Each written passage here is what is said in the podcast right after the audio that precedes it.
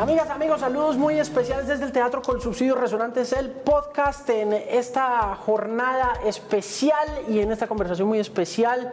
Un favor en devolución de alguna manera, una pequeña cadena de favores con el maravilloso César Mora. Bienvenido a Resonantes el podcast, qué gusto verlo. Gracias Alejo, de verdad. Hablamos ese día y ese día me dijiste y yo te dije que sí, que claro. Claro. Porque bacano parcharse y como te lo dije en ese día cuando te recibí en el programa nuestro, para mí también fue una experiencia maravillosa porque es una confrontación de generaciones, de estilos y de cosas y me encantó muchísimo, lo disfruté. Espero que vos disfrutes conmigo hoy. Yo creo que sí, estoy convencido. Además, es un placer siempre tenerlo. Yo le decía en la conversación que tuvimos antes de que estuviéramos al aire que me parecía un poco surrealista la experiencia de estar con alguien cuyo reconocimiento público en Colombia es tan grande como músico, como actor eh, y que uno, es decir, porque no lo conocía personalmente, nunca había tenido la oportunidad de sentarme a hablar con usted, menos que usted me entrevistara. Y ese día me sentaba y decía, wow, yo he visto a este hombre en televisión gran parte de mi vida y me parecía algo surrealista. Cuénteme del programa, ¿ese programa en dónde lo hace? Ese programa lo, lo hacemos en Audiovisión que es un estudio muy icónico en Colombia. ¿Y eso es para televisión regional? Para televisión regional, ya está saliendo en Telepacífico los sábados a las 9 de la noche. ¿Cómo se llama? Se llama Desde el Estudio. ¿Cuánto lleva haciéndolo? Eh, nos demoramos un mes en hacer 30 eh, programas. Ya hicimos 30 programas, ya entregamos esa temporada de 30, de 30 programas. O sea, ese programa ¿Lleva cuánto tiempo haciéndose? ¿Un, año o apenas arrancó ahora? No, apenas arrancó hace, hace dos meses y empezamos a, como, lo, grabamos como en cuatro o cinco semanas. Ajá. Eh, cada semana grabamos unos cinco, seis, etcétera. Y ya entregamos la primera temporada, que son 30 programas. ¿Cómo escogen los invitados, César? Hay un equipo un equipo de, producción y una gente que hace el trabajo de campo. Yo sugiero, yo sugiero gente, yo sugiero, les digo, mm, por ejemplo, en el caso tuyo, eh, el director Juan Pablo. Juan Pablo Ríos. Juan Pablo Ríos te conocía muy bien. Yo te conocía pues a través de mi hijo y de las nuevas generaciones, ¿cierto? De, de, la, de, por la W, por, por, Julio Sánchez. Y la gente que trabaja con Julio, etcétera, etcétera.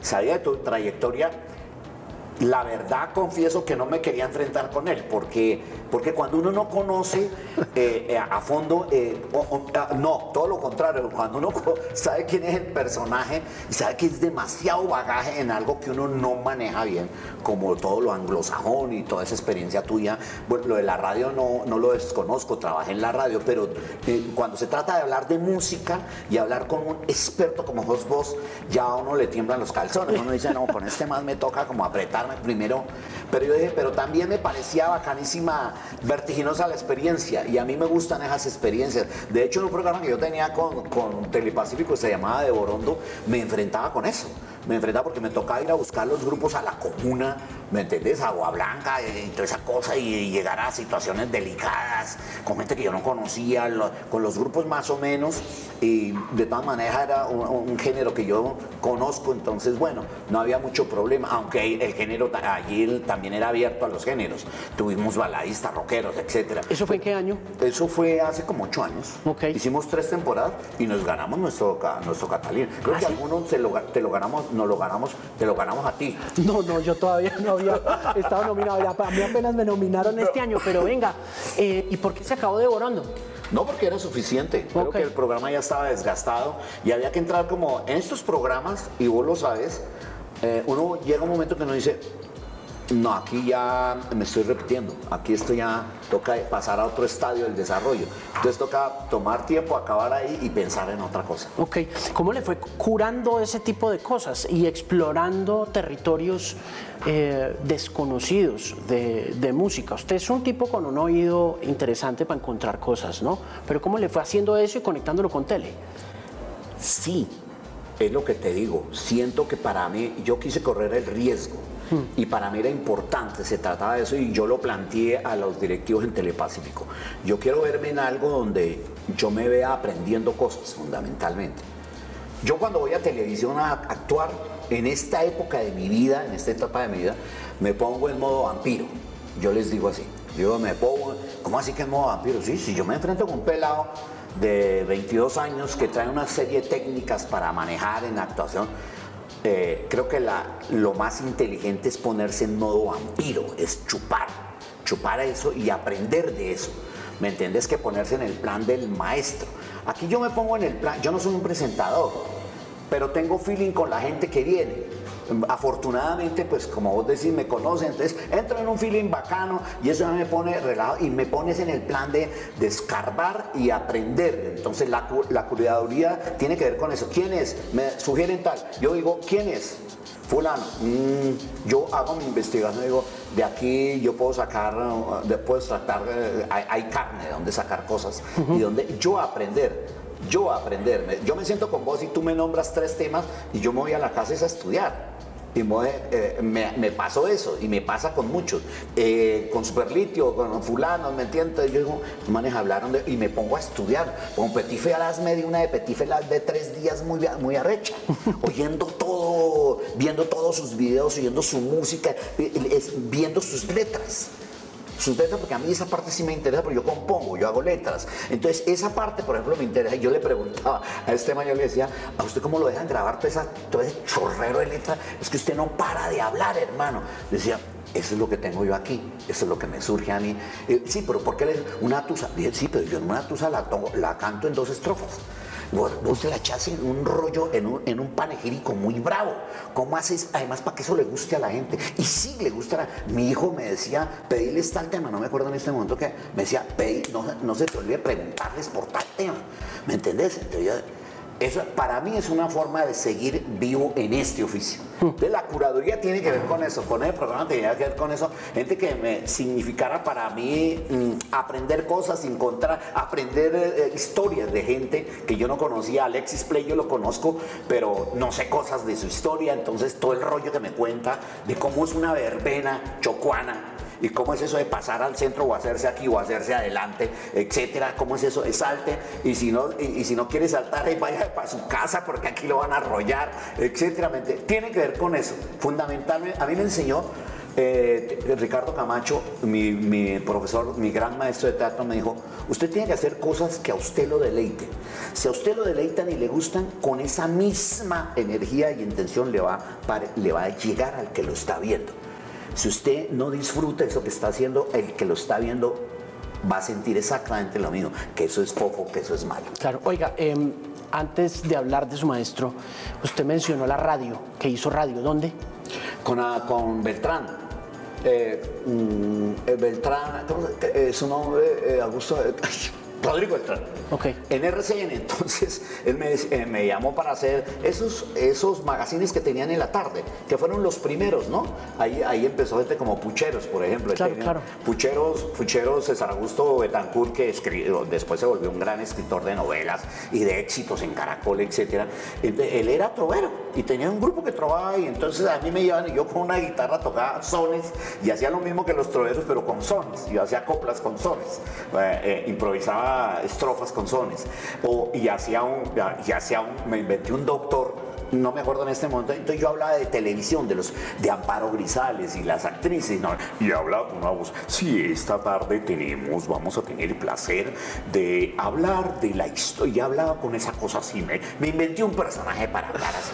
Oiga, pero se transforma, o sea, se le cambia la voz aterrador. No, es una, creo que hace parte un poco del oficio, ¿no? Del oficio. Entonces yo me inventé un personaje que era el doctor, no me acuerdo. Y era bacano porque tenía que ponerme a escribir y a ver qué escribía y cosas bonitas que tuvieran que ver con ese personaje, ¿me entendés? Entonces me divertí mucho, pero por mis labores teatrales y, mis, mis eh, horarios de estaba haciendo obra de teatro, estaba cantando con la orquesta, entonces me quedaba muy difícil cumplir exactamente los horarios. A veces lo hacíamos control remoto, entonces yo desde el sitio donde decía, hacía mi maestro, mi profesor. Entonces tenemos al profesor, no, sí, estamos aquí atendiendo desde el teatro con subsidio. Eh, pero eso me cae porque ayer me estaban diciendo, ya vamos a grabar. pero, tuve una etapa de radio bacanísima, la disfruté muchísimo. Mire, eh, ¿cuándo comenzó en el teatro y quién era su maestro? Eh, yo me veo en el teatro desde muy joven, desde muy pelado. Eh, afortunadamente yo creo que soy de los pocos que se puede decir que me sentí como pez en el agua desde niño. Desde niño yo sabía como que eso allí había un territorio donde yo me sentía libre. ¿Cómo se acercó a él? Como usted dice que de niño. ¿Cuál fue ese primer acercamiento? Mi madre y mis profesores. Mi madre, eh, yo me veo con ella por la vida de la mano. Una señora muy humilde, todavía vive, tiene 93 años. Una mujer que atendía en oficinas, eh, llevando tintos en las oficinas.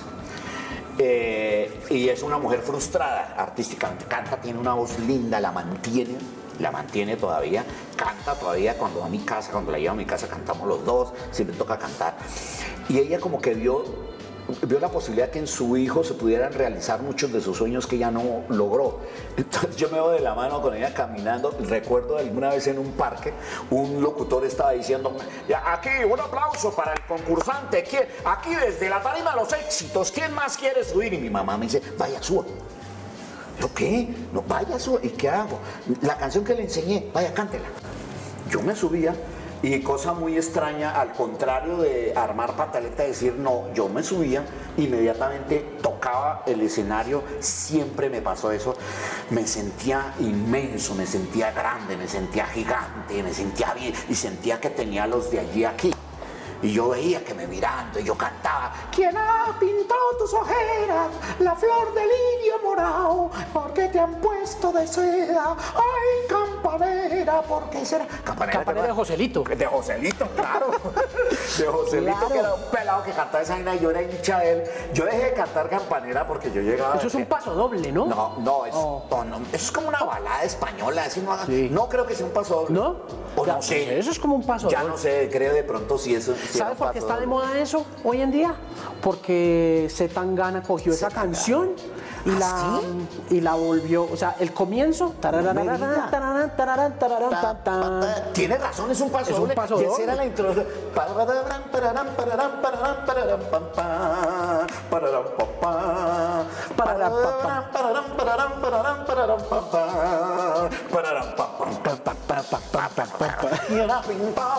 Sí, señor. Es un paso, claro que sí. Y entonces usted se sabía campanero y se subía ahí. Y yo mi campanera, y dejé de cantarlo porque en el colegio me decían campanera. Ah, sí. Entonces todo Pero se presentaba ya también en el colegio, Claro, por supuesto. Entonces, eh, eh, me hacían llorar. Yo sufrí de mucho bullying de pelado y adolescente de pelado porque cantaba, porque no sé qué, porque las canciones y de adolescente por la estatura, porque ya me había empezado a quedar chiquito, bajito, entonces eh, me aplicaban el bullying, me aplicaban el bullying. La única forma que yo tenía, tal vez es por eso, ¿no? Las gafas tienen que ver con eso. Yo desde pelado, desde niño le robaba las gafas a mi papá y me las llevaba al colegio. Y el profesor me decía, no, no puedes usar gafas, no es que yo las tengo que usar. Y usaba las gafas de mi papá que eran de, para ver, para leer o unas de sol que él tenía, yo no sé, como que me sentía muy protegido. Ok. ¿Sabes? O sea, se puso las gafas para esconder un poco. Okay. Sí, hasta el día de hoy. ¿Y le sirvió? Sí.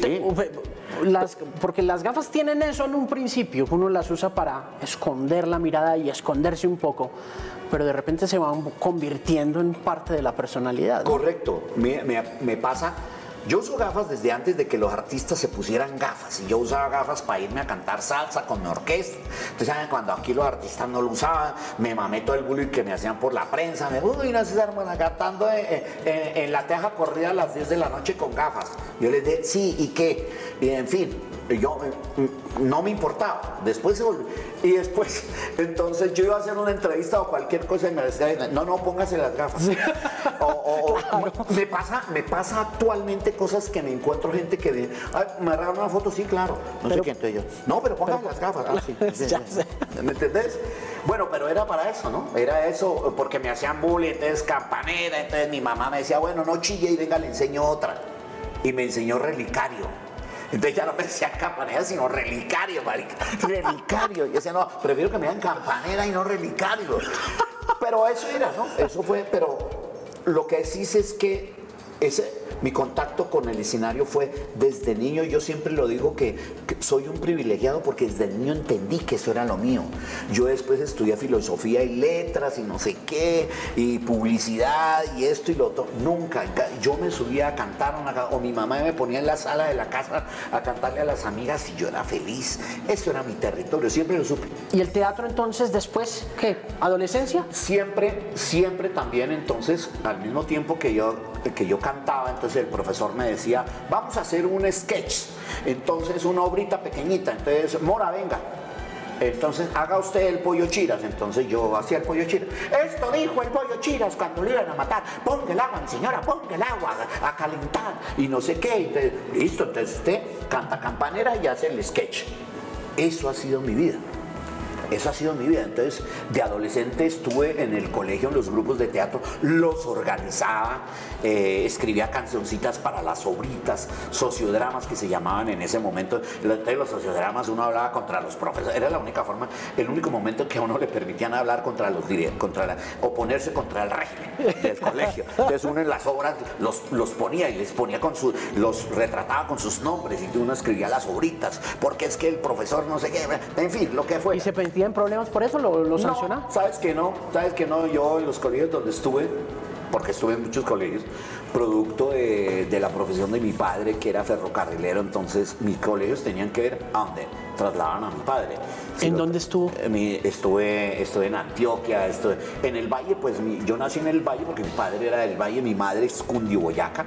Mi madre es de Susa y Simijaca, de esas zonas. Entonces eh, ellos se encuentran aquí por el trabajo de mi padre, ferrocarrilero, y luego eh, se van a Cali, yo nazco allá y después volvemos acá como cuando yo tenía entre 9 y 10 años. Es la primera persona que conozco que tiene un familiar que haya trabajado en el ferrocarril de Colombia. ¿Ah, sí? Sí, nunca había tenido contacto con alguien que tuviera papás que hubieran trabajado en el ferrocarril. ¿Cómo fue eso? Mis vacaciones eran en el tren, Alejo. Mi mamá decía, él ya va a salir a vacaciones, yo no lo puedo tener, se lo tiene que llevar usted. Ellos se turnaban, entonces si él no podía, le decía a mi mamá, no, le toca a usted, mire a ver qué hace con él. Entonces por eso mi vida transcurrió. Mis vacaciones eran o en el campo, en la con la familia de mi mamá, o en el tren por el trabajo de mi papá. Entonces él me, subía al tren, me ponía en el vagón del restaurante, me decía, estése ahí, pida lo que quiera y mire por la ventana. Esa era mi vacación. Amo el tren. Yo sí, yo sí, yo fui un niño solo. Entonces, solo es que me divertía, me tocaba inventarme mis juegos. ¿Era único? ¿Fue único? De esa pareja sí. De ellos dos sí. ¿Y después qué pasó? ¿El papá se fue? No, mi papá, mi papá había tenido un matrimonio anterior y de, él, de ese matrimonio había tres mujeres. Eh, hay tres mujeres. Eh, éramos cuatro, pero eh, este núcleo que éramos mi mamá, mi padre y yo, éramos mi padre, mi mamá y yo, hasta que llegó mi otro hermano, que somos dos, y ese, ese, pero siempre éramos los tres, ¿no? Éramos éramos únicamente ese pequeño núcleo, yo no tenía hermanos, eh, fuimos una familia muy de gitanos y muy sola en el sentido que mi madre tenía un trabajo en que le tocaba dejar a su hijo muchas veces solo bajo llave para que no se le fuera a salir a la calle, no lo fuera a perder. Entonces ella me, dejaba, me decía, aquí usted el café se hace de esta manera, el reverbero se prende de esta manera, porque era reverbero de gasolina. Entonces me, lo, me enseñó a hacerlo, eh, a, usarlo para que cuando ella llegara de trabajar yo ya tenía el chocolate listo, me enseñó a hacer. Por eso me gusta mucho la cocina, mucho, porque todo lo que sé de cocina lo, inicialmente me lo enseñó ella. Pero siempre fue así, entonces mis vacaciones eran en el tren o en el campo. ¿Entendés? O sea, yo del ferrocarril, del ferrocarril conocí mucho, después tuve un gran amigo que, que, fue, que fue el creador realmente del petróleo, un hombre blanco. ¿No jodas? Sí, ¿eso no lo sabías? No. Sí, pregunta. Ah, coño, uh, ay, no puede ser Patiño, eh, Germán Patiño. Pregunta por Germán Patiño. ¿Quién es Germán Patiño en el Pacífico? Hace esa investigación, ¿quién es Germán Patiño? Lo aman, lo quieren la gente afro allí lo quiere y la gente del Pacífico y la gente y los artistas y la gente de vieja data quieren mucho a Germán porque fue un impulsor y fue realmente el que echó para adelante y el que creó el, petróleo. Bueno, y, él me decía, él ya se murió, me decía, César, usted tiene una deuda con, con el tren. ¿Cuándo va a hacerle una canción al tren? Y no he podido ¿Todavía no? No, no he podido hacerla. ¿Por qué se acabó el tren? ¿Estuvo bien que se acabara el tren? Pues ya que lo tengo acá y su pues papá hizo parte de pues eso. si usted quiere meterse en Honduras, el tren lo acabó el transporte terrestre. Pero por los transportadores, eso no era, esto es una cosa de competencia. El tren en los países civilizados es, un, es una vía de transporte maravillosa porque por, por- por su misma dinámica, por la carga que puede transportar, por los kilómetros que puede recorrer y por los territorios que puede abarcar. pero acá geográficamente no es como muy Claro que complicado. sí, claro, no, no, claro, por, por supuesto que sí, pues sí, no. Sería perfecto porque cuando el tren existía, el, agricultor sacaba su carga a la estación y la subía. Aquí no tenía intermediarios de ninguna clase. Hoy en día, para que los pobres agricultores puedan transportar su carga, son 50 mil eh, galimatías pues, para poder sacar su carga. Por eso se acabó el campo, por eso se ha acabado el campo. El tren hacía parte de una herramienta para los agricultores muy importante para transportar su carga. Eh, Belisario Tancur en su presidencia lo trató de, revivir y no pudo. No pudo porque ahí los intereses, ¿no? Están los dueños de los, transpo- los transportadores de la carga terrestre, de las tractomulas y toda esa cosa. Entonces, eso no. Si a eso le sumamos que cuando Belisario lo trató de recuperar, recuperar estábamos en una eh, época álgida políticamente, Claro, en términos de socialmente también. social, la, la guerrilla. Entonces, pues claro, eh, reavivan el tren y entonces toca ir a estar. le- mi papá le tocaba hacer eso, de ir y eh, encarrilar una, una, una, una máquina que se había salido del carril o se había desbordado. En este, imagínense, bombas en, en los rieles y te sacan en la vía del tren. Entonces, seguramente no funciona, no hubiera funcionado. Pero ¿Ataques es- contra el Estado de alguna u otra forma o no? ¿Cómo? ¿O eso, eso lo mane- los, los trenes los manejaba el Estado o no? Entonces eran ataques contra el Estado. Por supuesto, por supuesto. Y es el Estado finalmente el, el, que, el que tendría el compromiso y la responsabilidad de reavivar, de revivir el, el ferrocarril, pero es, no, es imposible. Sí, es muy complicado. Es muy complicado. Mire, ¿usted por qué, por qué fue tan amigo de Belisario? No, no soy amigo de Lisa, ¿O- o no, de fui, quién? amigo de, fui amigo de su hijo. Ah, ok. Diego Betancourt, que, era, que es su hijo del, del- del- del presidente Belisario.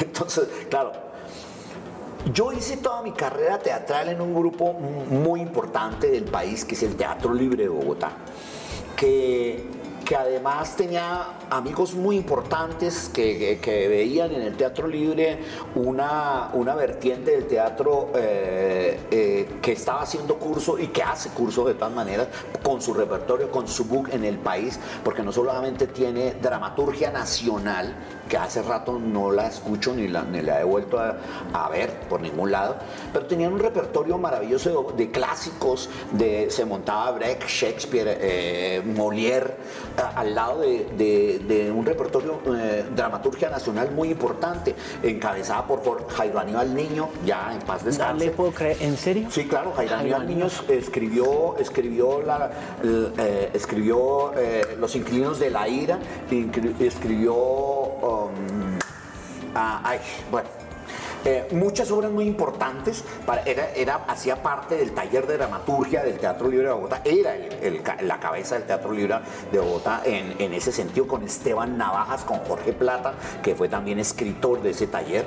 Entonces, eh, se, hacía, se, hacían obras, se hacían obras muy importantes. Me fui del, del- del ¿Qué, tema. qué año fue eso? Eso el fue Teatro a- Libre. Año 1973, 74. ¿Arranca a funcionar por esa época? Sí, ¿El Teatro claro. Libre? Se funda el Teatro Libre de Bogotá. y ahí se, año- con- se conoce usted con el hijo de don Belisario Betancourt. Entonces, ¿por qué? Ahí tengo que hablar de una cosa que sucedía, es que el Teatro Libre de Bogotá era, era una parte cultural de un movimiento de centro izquierda y de un grupo que se llamaba, se llama, se llama, existe todavía, el MOIR. ¿Tod- ¿Todavía existe el MOIR? Sí, claro, todavía existe. Robledo creo que es del ¿Es MOIR. del ¿no? MOIR? Sí, creo que Ok. Jorge Robledo. Y Robledo lo conozco de mucho tiempo, ¿no? Lo conozco de mucho tiempo.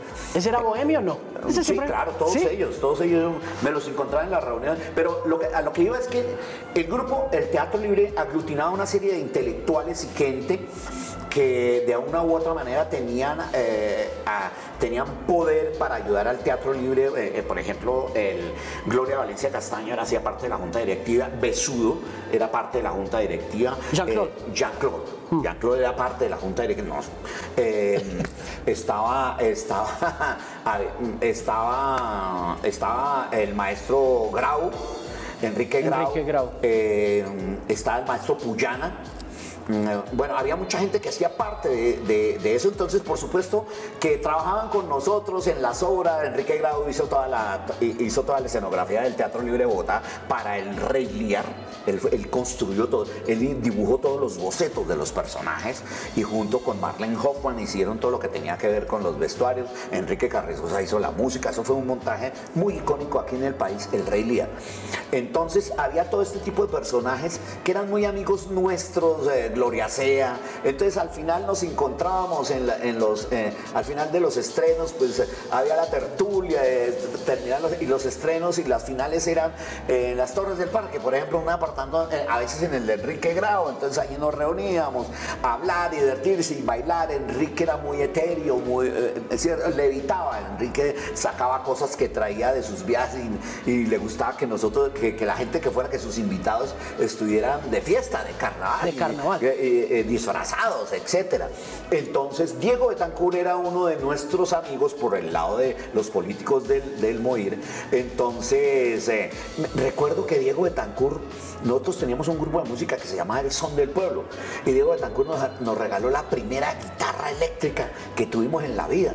Porque él dijo, yo tengo por ahí una guitarra eléctrica en la casa por si les interesa. Claro, y, nos la trajo, nos la regaló, eso vivió con nosotros mucho tiempo esa guitarra. Y en esos, estos estrenos y en estas cosas, a veces terminamos en, en la casa de Diego, que era subiendo a la calera. Hay un edificio ahí que ya está abandonado, de color amarillo, se ve antes de subir a la calera a mano derecha. Ahí vivía, ahí vivía el presidente y ahí vivía Diego. Y a veces nos parchábamos ahí de pronto, hubo un par de veces donde, donde, donde el, el presidente llegó ¿Y ustedes qué están haciendo? No aquí, presidente, aquí, celebrando aquí, estamos aquí. ¿Y qué están tocando? Y, sacaba su tiplecito y se rumbeaba y pues se, parchaba con nosotros. ¿Se ponía a cantar? Sí, claro, se parchaba o a hablar o a recitar. ¿Recitaba poesía? Oh, sí, por supuesto. ¿Qué recitaba? ¿Se acuerda no? No, no me, eh, muchas cosas. Yo en ese momento eh, era muy ignorante para captarlo. Me pareciera muy curioso. Hmm. Casi que mi, mi mi mente y mi radar de actor estaba en él, en verlo como, como, cómo procedía, su kinesis, su expresión corporal. Me parecía muy curioso que un hombre como ese tan importante se sentara con nosotros a tomarse unos tragos y a parcharse y a, hablar carreta. Yo creo que es que, no sé, pero la élite siempre quiere acercarse a los artistas de alguna forma. Sí. Eh, porque creo que necesitan un poco esa liberación de tanta cosa que tienen en la cabeza, como lo administrativo, lo financiero, como ese lado de derecho del, del cerebro tan desarrollado y por eso buscan... Pero más allá de eso a mí me llena de mucha... Eh, no sé, como que me, me emociona mucho oírlo hablar, pero al tiempo siento que nos hace falta esa comunidad que ustedes tenían. No sé si hoy en día la comunidad artística esté tan conectada al intelecto de esa manera como fueron ustedes. Es que hoy en día yo siento que todo es como muy leve, como muy ligero, como, pero ustedes hacían parte del movimiento artístico que estaba conectado al, a la ideología, a la política, ¿no? Y siente uno como que iban a cambiar el mundo, ¿no? Alejo, pero yo creo que lo de hoy es el reflejo del país. Es un país polarizado, un país muy sectorizado. Cada uno tiene un toldo y cada uno le cuesta trabajo arrimarse al otro en ese sentido. ¿Cierto? Porque nosotros en el, Teatro Libre éramos una reunión de, de clases porque ahí estábamos los que éramos, no teníamos mucha plata, los de la clase media y los niños bien. Cuando lo digo niños bien no lo digo de manera despectiva. La, la gente que no tiene la culpa de tener dinero. Claro. A los que yo les debo mucho. Yo, por ejemplo, viví de uno de ellos que me decía, César, ¿usted cómo hace? Ya tenía dos hijas. Entonces me decía, ¿usted cómo hace? ¿Quién era quién? Que, eh, eh, eh, ay, Hermano, espere, porque es que ya usted sabe, ya empieza el, alemán a, perseguirme. Álvaro Hoyos, que le decíamos el pausa. Álvaro Hoyos, además, el pausa, lo del pausa es porque eh, en, las lecturas que teníamos de Shakespeare decía, no le diga, lea, lea Álvaro, Sí, señor. No le digas al mundo tu sapiencia. Pausa. Porque no, no, no, no, pausa. Él leía pausa. Él decía, ahí decía pausa y él leía pausa. Entonces se quedó en pausa. Y el hombre fue como su mecenas. ¿o Yo qué? lo amo porque eh, Ricardo Camacho decidió que los que teníamos menos denarios, los que tenían más, ayudáramos a los, ayudaran a los que tenían menos. Y a mí me asignaron a Álvaro Hoyos. Entonces el pausa mensualmente me decía, ¿qué necesita? No, no tengo para, para el mercado este mes. Ah, listo. Eh, no tengo para la, me está de dos meses de pensión. Toma, pagué la pensión. Eh, eh, es, esa era la dinámica del Teatro Libre de Bogotá. A mí eso me parecía que eh, actuábamos como comuna en el buen sentido de la expresión. Comuna en el buen... No éramos una comuna pues de irnos a... ¿Me entendés? De irnos todos con todos, no, pero éramos, éramos una familia, éramos una secta en el buen sentido, éramos, éramos un seminario, eso era una secta de monjes. Ah. Yo me acuerdo que nosotros teníamos, viajamos por el mundo muchos, mucho tiempo y yo nunca tuve el pasaporte, lo tenía el Teatro Libre de Bogotá.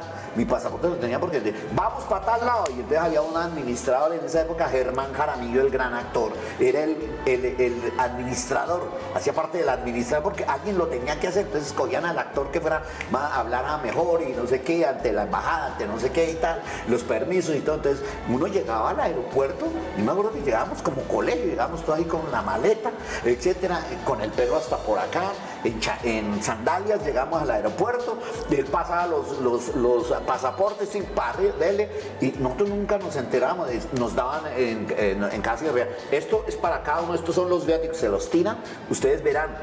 Ustedes verán porque no hay pa, no hay pa más.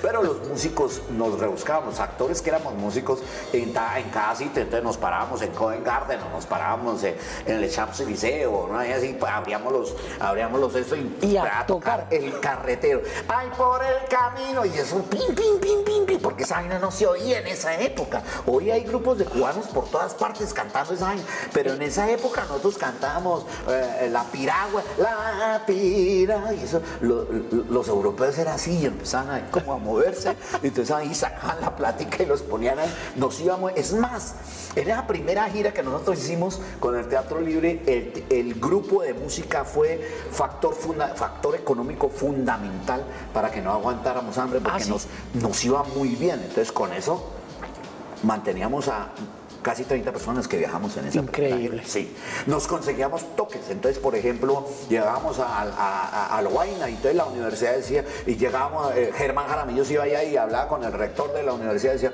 mire, somos un grupo de, caminantes, somos colombianos, somos extranjeros, somos un grupo de teatro, no sé qué. Eso por allá, usted no puede cuadrar las cosas si no es con uno o dos años de anticipación. Claro, claro, Tienen eso- una agenda para claro. uno o dos años, ¿me entendés? No. A nosotros nos iba también que llegábamos y decían, miren, no tenemos para comer. Ah, bueno, bueno, pónganse ahí, hagan algo en la plaza y les damos algo. Y así nos conseguíamos cosas que se, que se tenían que conseguir con años de anticipación. No, nos veían llegar y decían, bueno, listo, preséntense ahí.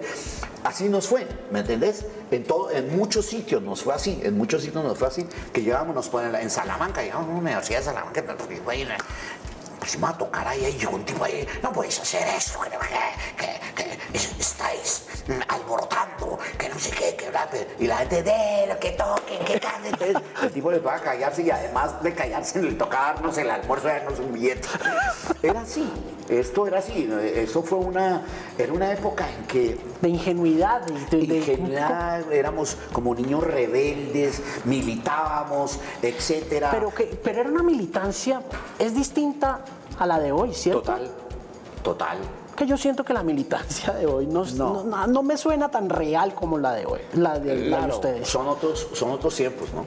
Son otros tiempos, otro- otras, eh, otras formas de ver, otra, otra, otro tipo de represión en términos de contra qué te enfrentas en ese momento, aunque era delicado. Pues uno salía y se paraba en un semáforo y hablaba contra lo estipulado, contra lo establecido, y si acaso le, le metían a uno comisaría un día y listo, y salía al otro día. Hoy ya esto es terrible, pues marchas, matan a la gente. Sí, hoy en día lo desaparecen. Lo desaparecen, Pero etcétera, también etcétera. pasó en esa época, ¿no? Sí, en. Santiago de Chile con Víctor Jara, ¿no? Sí, claro, eh, a Víctor Jara le cortaron las manos. Claro, pues. ¿no? Y la tortura los también, Lo- toda esa sí, gente claro, los- sufrió mucho esas cosas. Lo de Chile fue terrible, fue realmente terrible. Aquí no lo veíamos tanto y, y como te digo, teníamos eh, vos decís algo que tenía que ver con eso. Teníamos amigos respetables que nos cuidaban porque les gustaba gente de la élite, que les gustaba lo que hacíamos en el teatro libre y como vos decís, se acercaban a nosotros con respeto, porque decían, esta gente hace cosas muy bacanas, muy bonitas, así como montan Los Inquilinos de la Ira, que era una obra que escribió Jairo Aníbal Niño, que era, eh, la historia era de una gente que se mete y invade unos terrenos. También hacíamos, también, hacíamos eh, El Burgués Gentil Hombre, y hacíamos, y hacíamos, y hacíamos Arthur Miller, hacíamos Las Brujas de Salem. ¿Me entendés? Entonces, la muerte del agente de viajes, sí, la, muerte del viajero. Sí, claro. Hacíamos, eh, hacíamos, eh, hacíamos Steinbeck, eh, hacíamos, no sé, había un repertorio muy amplio, un repertorio que además estaba, estaba educando a la gente, estaba educando a, a, la gente que iba a ver, ¿no es cierto? Que no, que no tenía la posibilidad de ver un, un Miller, pues un Tennessee Williams, cuando se veía un Tennessee Williams. No, nosotros los montábamos y la gente eso le gustaba. Ya está el ¿Pioneros? ¿Cómo? ¿Pioneros? Claro que sí. yo sé, en ese momento no se puede desconocer eh, tanto el Teatro Libre como el Teatro La Candelaria y otros grupos de la época, La Mama, el local, que son pioneros de todo este tipo de, de, este repertorio que la gente no tenía la posibilidad de ver. Sí, una curiosidad y increíble. Y además al mismo tiempo hacíamos música, ¿no? Teníamos el grupo musical del Son del Pueblo que le hacíamos la, la música, las obras de teatro y un grupo que llegó a volverse también un germencito muy importante, hoy afortunadamente reconocido por algunos que conocen la historia, que han escrito libros y han referenciado al Son del Pueblo, donde participó mucha gente que después fueron miembros de grandes orquestas, ¿no? Entonces, que estuvieron con Nietzsche, después fueron a Nietzsche. ¿En ese grupo? Sí, claro. Ahí estuvo Stuart Cerna, que después fue el tercero del grupo Nietzsche. Ahí estuvo, ahí estuvo Denilson Ibargüen, que fue conguero del grupo Nietzsche, luego de Guayacán, de Nietzsche y luego de Yuri Buenaventura, y fue, vivió con Yuri Buenaventura en Francia mucho tiempo. En fin, pasó mucha gente por ese grupo que después integraron las grandes orquestas. Oiga, ¿cómo vivió los 80? ¿Cómo vivió esa época de narcotráfico, de terrorismo acá? pues fue muy divertido. Para nosotros era muy divertido porque era lo mismo, ¿no? Nosotros como que a eso nos parecía una chimba y entonces eh, eh, teníamos empresarios inclusive que nos llevaban y que tenían que ver con estos manes y ya eso no, eso no, eh, yo voy a decir algo que puede sonar horrible, pero mi cabeza, mi cabeza y mi y mi, y, en esa época era como diciendo, yo quiero conocer un man de esto, a ver cómo es, a ver cómo son esos manes. Entonces, claro. Eso permeó la sociedad en todos los sectores, ¿no? Total, total. Y además a ellos les gustaba tener a los artistas y contratar a los artistas y tener, no era, no era muy divertido, pero... ¿Conoció alguno de los duros? Paso. Eh, yo me acuerdo que una vez ya, yo ya estaba fuera del teatro libre y estaban en la época que ponían muchas bombas en Medellín. Y aún en la época de las bombas en Medellín, llegamos a Medellín al Pablo Todo Uribe a hacer un musical que se llamó eh, el famoso Sugar y la gente tumbó las puertas para entrar al teatro a vernos porque ya estaba vendida la boletería y no abrían la berraca puerta y esa gente afuera eh, esperando que abriera la, la gente se echó la puerta abajo y adentro. ¿Y qué, iban a presentar? Sugar, el musical ah, que hizo David Stivel. alguna vez con, con los Diablos del Caribe nos pasó, haciendo una novela, que nos pasó eso. Una vez fuimos a un sitio, no me acuerdo en este momento cuál, y ahí estaba ah, una familia muy conocida de, esta zona y de este negocio. y me acuerdo, me acuerdo que, que allá estaban en un rincón. Estaban en un rincón, yo no sabía que allá estaban fulanos. Y estábamos, estábamos Luis Eduardo Arango, Pacheco, Moisés Angulo y yo. Éramos los que hacíamos parte pues, de la orquesta que tocábamos. Y también me acuerdo que entonces se, paró un tipo aquí al lado de la tarima. Eh, además que esa vez me pareció que era un tipo como, muy simpático para, para, ser parte del negocio, porque parecía un galán de cine. Sí. Y se le paró así eh, al lado de la tarima y le decía a Luis Ardarano, ve, ve, cantate un bolero. y Luis Eduardo todo azarado porque el mal está cantate un bolero. Finalmente terminamos cantándole el bolero para encima. Y al final nos fuimos, salimos de ahí y Pacheco dijo, me he invitado, no, me voy para allá. Porque es que para uno era...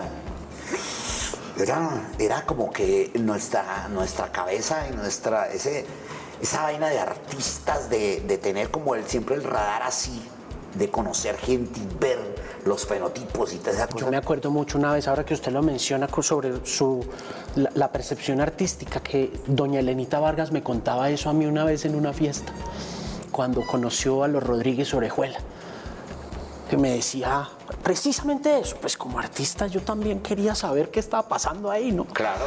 Y a ella, la, y ella era muy cotizada por ellos, ¿no? Sí, claro, ellos- yo no, uno no quería saber qué pensaban. Si de verdad tanta cosa, tanta eh, eh, literatura que vea alrededor de eso, qué tan. Y las veces que uno tenía esos acercamientos, a mí pasaron cosas como, por ejemplo, estar en una tarima tocando y, me, eh, que, me, que me dijeran toque. Y la gente que, que estaba ahí, en, eso era una cancha de básquetbol, la gente no estaba oyéndonos. Ni nada, estaban ahí en, tricic- en tricimotos, en no sé qué, o en caballos, y nosotros aquí. Usted, y usted ponga la No, música. usted toque. Hágale. Usted hágale. Como- Y, te- y termine y adiós, vaya. Eso era, era fuerte. Como Era la, escena, como la escena esa del padrino de la, de la boda, al comienzo, ¿no? Pues la banda está ahí tocando, pero están pasando mil cosas, ¿no? Sí, eso única- en la banda únicamente eh, el- la atención llega es cuando el artista es para ellos, ¿no? Grande. Entonces llega este man, ¿no? Llega este man a cantar y a cantarle el bolero a la dama, a la, a la ojo meneada, a la dama, a la hija del padrino y la cosa. Sí. Ellos sí se tienen en eso, porque es una forma de darse caché, mira lo que traen, mira lo que traje. Sí, claro, claro. ¿Cierto? sí, sí, sí. Pero es... eh, Chicaneando, chicaneando. Sí, sí, claro, Sí, claro, sí. pero es, eh, es fuerte. Sí, claro. Sí, no, por supuesto. Y en televisión, Pues de televisión, yo entré en el año 1988 a la televisión y desde esa época hago televisión. La ¿qué empezó haciendo? Yo, yo empecé a, fíjate, que, que a mí me pasó que en televisión es como, como, el, como el novato que entra a la Vuelta a Colombia y se la gana. El novato que viene de la Vuelta a la Juventud se la gana y viene a la Vuelta a Colombia y siendo novato se la gana. Me pasó que yo entré a la televisión y el primer año me gané el premio Simón Bolívar. Ah, sí. Yo no sé si eso fue bueno o fue malo, Pero porque no me volví a ganar nada en esa época. El Simón Bolívar. Sí, me gané el Simón Bolívar por un seriado que se llamaba El Confesor. Eso fue lo primero que yo hice en televisión. Se llama El Confesor, una obra, una, una- un seriado escrito, eh, dirigido por Pepe Sánchez. Eh, lo escribió y la idea era, era de... Julio Jiménez. No, No. señor, del que fue manager de, de Juanes. eh, Fernán Martínez. Fernán Martínez. No le que en creo. ese momento era, eh, era periodista, de Periodista. Popayán. Sí, claro. ¿Me entendés? Entonces eh, escribió esa vaina, le dio la idea a Pepe y entonces Pepe, Pepe desarrolló esa vaina, escaleteó. Ro- Roberto Pombo hacía los, Roberto Pombo y en el tiempo eh, eh, escribía los libretos. Escribía los, escaleteaba y escribía los libretos. La idea era de Maecha berraco. y la dirección era de Pepe Sánchez. Qué berracos estaban en todo, ¿no? Sí, sí, sí, sí. Sí, y eran cosas bonitas, sean cosas. De hecho, después hicieron, después hicieron, eh, primero el confesor, después hicieron la historia de Tita, que finalmente la historia de Tita, que, en la que también estuve, eh, fue lo que dio principio aquí, fue el germen de todas esas cosas que después, de todas esas cosas marginales que se hicieron y se siguen ahora haciendo en Colombia, ¿no? Como Amar y Vivir. Claro, ¿cierto? ush. Después vino Amar y Vivir de, que eso lo escribió Germancito, Germán, Germán el actor. eh, eh, y, y después vinieron una cantidad de cosas pues que hoy ya la gente conoce. La, Sí, el cartel, de los sapos, y lo de Pablo Escobar, etcétera, etcétera. Pero fue, fue eso de, la historia de Tita, que fue el germen de meterse ya con ese tema de lo- Social. de- social, de lo marginal, de lo que estaba pasando con la droga, ver cómo, cómo era ese problema de la droga y todo eso. Eso lo inició Pepe Sánchez. Yo me acuerdo, yo me acuerdo mucho eh, del cuento del domingo. ¿Usted se acuerda de eso? Claro, claro. Yo veía eso. Claro. Eso era muy bonito. Eso era una cosa muy bonita. ah, Se, se realizaban cosas. Hoy en día no es que. Yo creo que la televisión ha evolucionado y que a veces eh, satanizamos mucho la, la- la televisión colombiana y los colombianos nos damos cuenta que hacemos, aquí, eh, aquí hacemos una de las mejores televisiones hoy en día del continente. Pero lo que pasa es que nos volvimos muy exigentes y no nos gusta. Mm. Hoy estamos. Hoy vendemos más televisión que inclusive los brasileños y los mexicanos hoy en día. No jodas. Las ventas son de, son de ese estilo, pues bueno, están a la par con los mexicanos, estamos a la par con los mexicanos. Hoy en día, además, por la globalización misma del, del- del- de la industria, entonces ya nos estamos mezclando actores mexicanos con argentinos, con venezolanos, con mexicanos. Pero aún vendiendo para afuera, ¿por qué es tan difícil vender para adentro una cosa que no sea lo que comenzó Pepe Sánchez con esta historia y continuó con Amar y Vivir y con esas historias y que terminó un poco como, eh, ¿cómo se puede decir eso? Como saturando la pantalla chica de esa historia exclusiva y no se puede explorar con otra cosa. ¿Por qué, por qué nos gusta tanto el- la narcoserie, la narconovela? ¿Por qué no podemos hacer otra cosa? Yo diría que vivimos a la saga de lo que, es, de lo que le gusta a la gente afuera, y de lo que le gusta a la gente, a las comunidades que viven, por ejemplo, en Estados Unidos, las comunidades latinas que viven en Estados Unidos, que son las que más consumen nuestra televisión. Claro. No son los gringos, no son los americanos. Los No, no, no, son los latinos. Son los latinos, son los que ponen el poder en ese, en ese sentido y son los que, los que dictan eh, el, el- el rumbo a seguir. Y entonces creo que hay aquí un poco, pues porque la televisión privada pues vive de eso, de la pauta y de vender y, y hoy con las plataformas, y las plataformas entraron en, en la misma tónica. Entonces Netflix pre- le gusta el, el patrón y le gusta no sé qué. eh, Distrito y- Salvaje. Distrito salvaje, correcto, todo esto porque dice eso, eso es lo que vende y desafortunadamente estamos a la saga de lo que vende. Son muy pocas las series que usted dice, ah, pero aquí esto hicieron una cosa diferente. Y aquí, aquí cuando se hace una cosa diferente, de pronto, sí. La gente, le- y fíjate lo que pasa, que cuando, cuando se repiten seriados, la gente dice, ¿por qué no volvieron a hacer eso?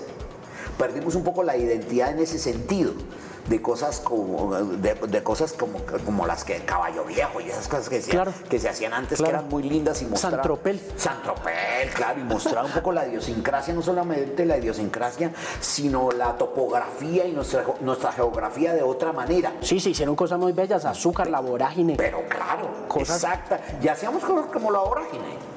La Berracas. casa de las dos palmas, etcétera. Cosas muy bellas, muy elaboradas. Y de- seguramente muy caras también. Eso Total. que costar un platal. Pero no, no me creas, hacer hoy una. hacer- lo, lo- lo que cuesta hacer hoy en día, lo que está haciendo aquí Amazon o lo que está haciendo la Disney o, la- o las programas que vienen de fuera, son un poco de plata.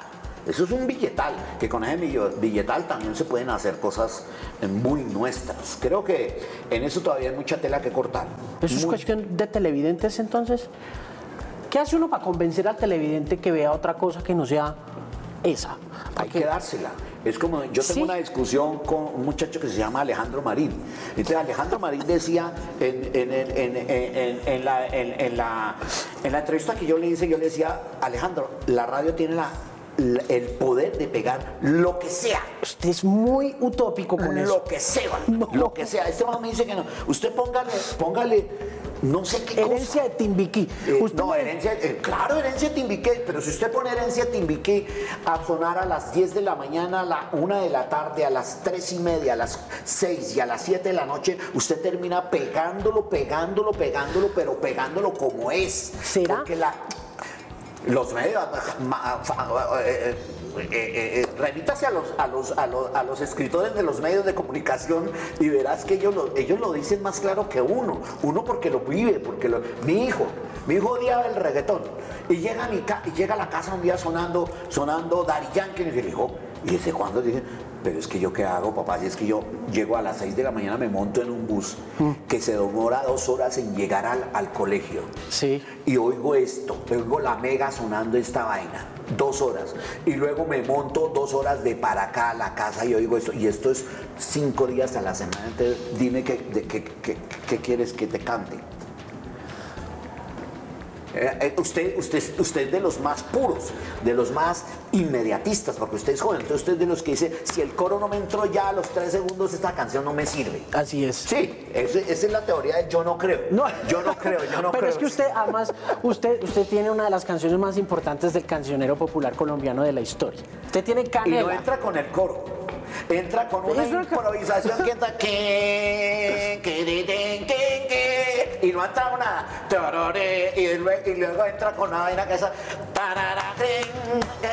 y a la hora entró y, luego entra el cantante quiero morirme de manera sin y a la hora entra Canela el coro entró como a la hora. Y esta y es una canción icónica de este país. Claro pero tiene también un antes y un después no que es indiscutiblemente. Total, no, yo lo entiendo. Pero es una gran canción independientemente de la estructura. porque la estructura es una estructura de salsa que tiene su complejidad y que usted se imaginó más allá de lo formulada que pudiera estar la salsa en el momento en que se la inventó, si es que en algún momento existió salsa formulada. Yo a veces siento que sí cuando apareció la salsa de motel y esas cosas, ¿no?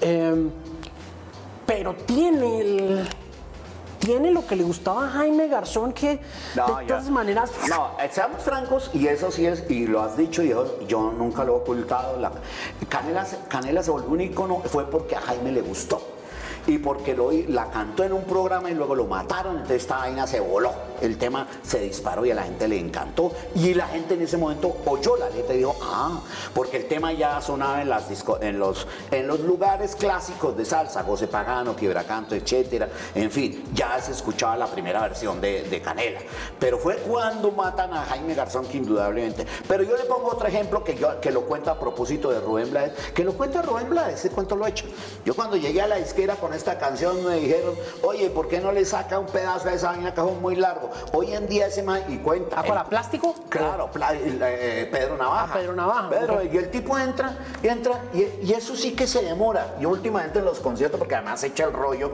de que lo inspiró Mac the Knife, por ejemplo, de Bobby lo tan, tan, y hace una introducción muy bonita, y luego pin, se mete, se mete, se mete y, y la introduce por la esquina del viejo. Y, para seguir en el mismo cuento y para darle más argumentos en, contra suya, esa vaina por la esquina del viejo barrio lo vi pasar, para no hablar que la introducción él empieza. Avelino, ven acá. Una hora la ponga ahí, tiki, tiki, tiki, tiki, y luego entra por la esquina y luego no hasta que por allá, más adelante, pin entra el coro. El coro, eh, ahí sí que se demora el coro en entrar, pero, pero de pronto eh, eh, en, aras de la discusión, yo no sé si lo que vos decís es que si hay algo que atrae a la gente se queda, entre la conga o el rollo que le empieza a echarse, la historia de que por la esquina del viejo, una cosa es cierta, dicen los grandes salseros, es que las historias de personajes siempre le gustarán a la gente. Más que entrar con la historia de amor, me mataste, me cogiste el corazón y me lo diste, bla, bla, bla, bla. Pero cuando tú hablas de un personaje, la gente como que se, que, se pega claro. a escuchar la historia del personaje. Claro. Y de todas maneras son cosas únicas que no vuelven a suceder, ¿no? Como con Blades y con Pedro Navaja o con Plástico, con ese disco puntual con Siembra.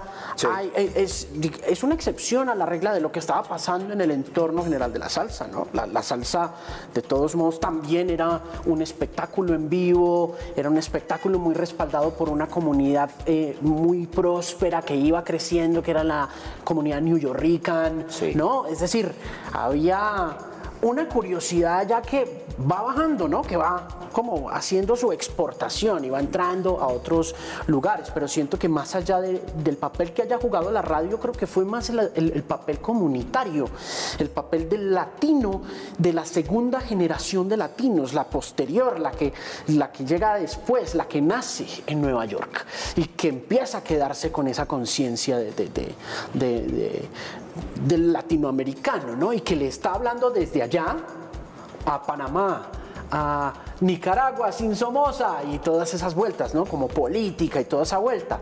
Y que ya pues sí, alcanza a entrar a radio y toda la vaina. Pero pero sí es de una complejidad bien interesante ¿no? y, extraordinaria, que es donde yo le digo, eh, no sé si la radio necesariamente pegue las cosas tanto como que se pegue de los fenómenos que ya la gente valida porque las canciones son extraordinarias, como, una, como un Pedro Navaja o como, una, eh, o como, o como un Canela. ¿no? Canela yo creo que empieza a sonar realmente después de que sucede eso. Sí, sí. ¿Por qué le gustaba tanto a Jaime? Jaime la conoció, yo no conocía a Jaime, Jaime la conoció y yo conocí a Jaime en una reunión en la que me invitaron. Eh, siempre cuento, cuento que yo abro la puerta y el que me abre la puerta del apartamento donde era la rumba fue él.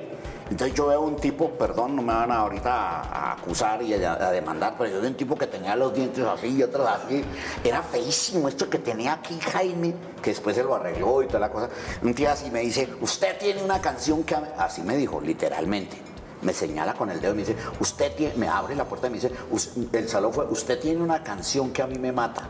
Dijo así. Ese fue... él. Entonces yo en esa época estaba estrenando una canción que se llamaba Caramelo de Maní. Y yo le dije, ah, sí, caramelo maní. Me dijo, no, no sea bruto, usted, usted, escribe canciones y no tiene ni idea de lo que escribe. Me dijo así, canela, hombre, eso es una canción sota, no sé qué. Le dije, ah, sí, lo que pasa es que la canción ya es vieja, la canción la escribí hace muchísimo tiempo, y no sé le eché el rollo, bueno. Y nuestra relación se, se ata alrededor de la canción.